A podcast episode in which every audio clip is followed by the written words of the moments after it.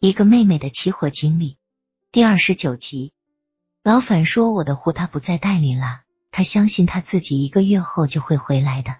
老反说，当他再回来的时候，请我们称呼他为老樊，他会爽快答应的。老樊是老反的谐音，我笑了一下，心想我们早在背后称你老反，这下他自己也把帽子戴上了。我说也好，但我想问你一下，你怎样反思你自己呢？老反说，他引用《红楼梦》两段诗文说一下：当他反思，认为自己真正在七事上不行，又无法在实业中找到出路时，他无法偿还亲朋债主的债务，更无法在将来接回自己的一双儿女时。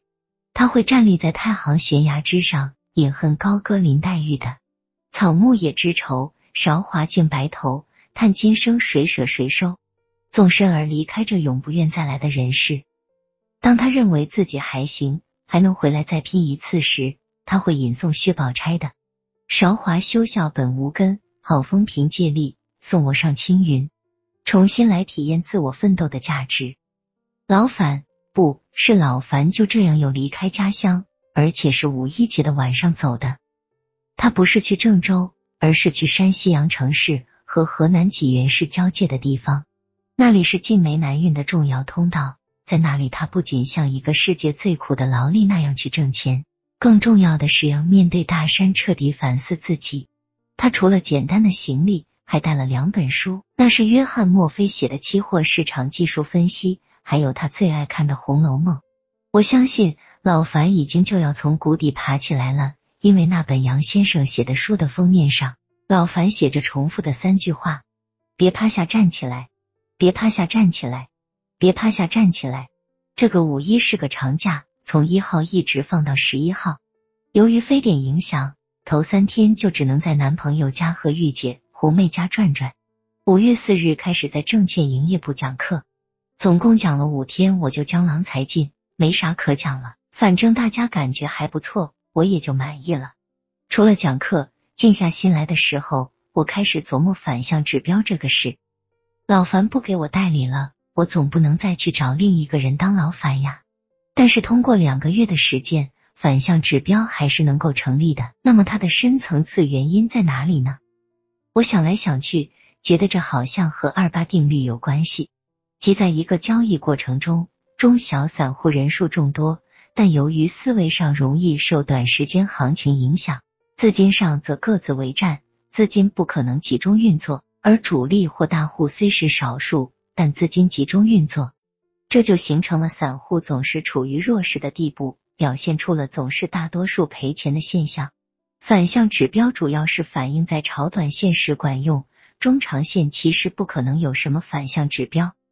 由于人们始终觉得曲线拉直了比直线长，日积月累，积小胜为大胜，一定会比中长线收获更大。正是这样的思维误区误导了人的行为。庄家无法左右一个品种的趋势性演变，但可以利用日间的震荡吸引散户追涨杀跌，通过散户的所谓止损，达到他们的获利目的。就这个意义上讲，炒短线进行止损的方法也是值得推敲的。因此，反向指标的产生也就不奇怪了，而且应该是十分正常的现象。我也是个散户，如果做炒短线的日内行情，受行情波动影响，也会产生追涨杀跌的惯性思维。二零零一年我的经历就是那样啊。那么，如何才能避免这种追涨杀跌，最后形成积小败为大败的不利局面呢？除了尽量少炒短线外，如果是炒短线，那么除了小单里控制日内交易次数外，那就是要敢与自己的惯性思维唱反调。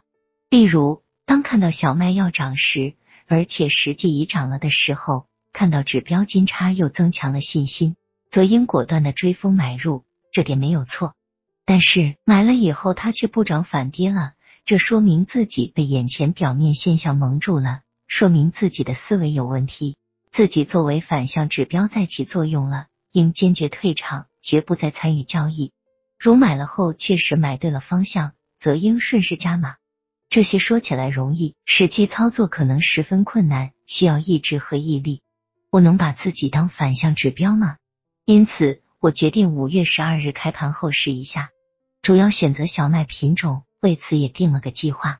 但是我最不放心的是，自己能不能有把自己当反向指标的意志和毅力？这只能由实践来检验了。五月十、十一日这两天，我在分析小麦的走势，用了两天时间，画了强麦的 PM 图，计算了 M 数据，看到荞麦已从高位下了一截，显示今后一段时间可能有一个下跌过程。于是决定以做空为主，而且从大家都已不关注的三零七合约下手。计划完以后，我于十一日晚找玉姐，问她不是想做期货吗？我同意了。周一咱们就去郑州开个户。五月十二日上午，在安置好工作室事情后，我和玉姐来到郑州，在未来公寓十二楼一二一六室，帮玉姐在山西三利期货郑州营业部开了个户。营业部的王鹏飞经理非常热情，亲自帮助办完了有关手续。这个营业部坐满了客户，人气挺旺盛的。由于需要办理网上交易手续，当天没法交易，我俩就返回来了。在回来的路上，玉姐说：“咱总共才入了两万元钱，是不是有点太少了？”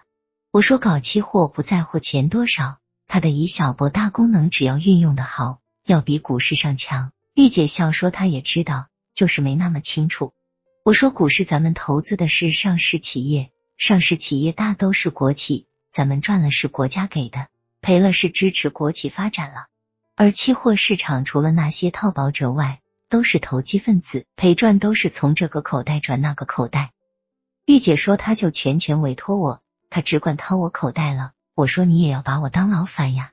其实我给玉姐操作，实际是从五月十九日才开始的。我为什么要选强卖三零七合约呢？一是从持仓结构上看，面对有现货背景的河南万达期货公司，总是排在空方持仓的第一名。不管行情的涨与跌，其在离交割月只剩一个多月的时候，总是保持岿然不动的姿态，说明绝对是要向多头交货的。而多头则是已经开始逐步减仓离场的投机盘，两方比较态势明显，多头已没有时间逞强了。二是，在所有合约月份中，唯独七月份表现最弱，这与证交所的交割规则不无关系。弱者恒弱，在大盘回调时，我也顺势欺侮他一下，未尝不可，说不定比其他月份收获更大。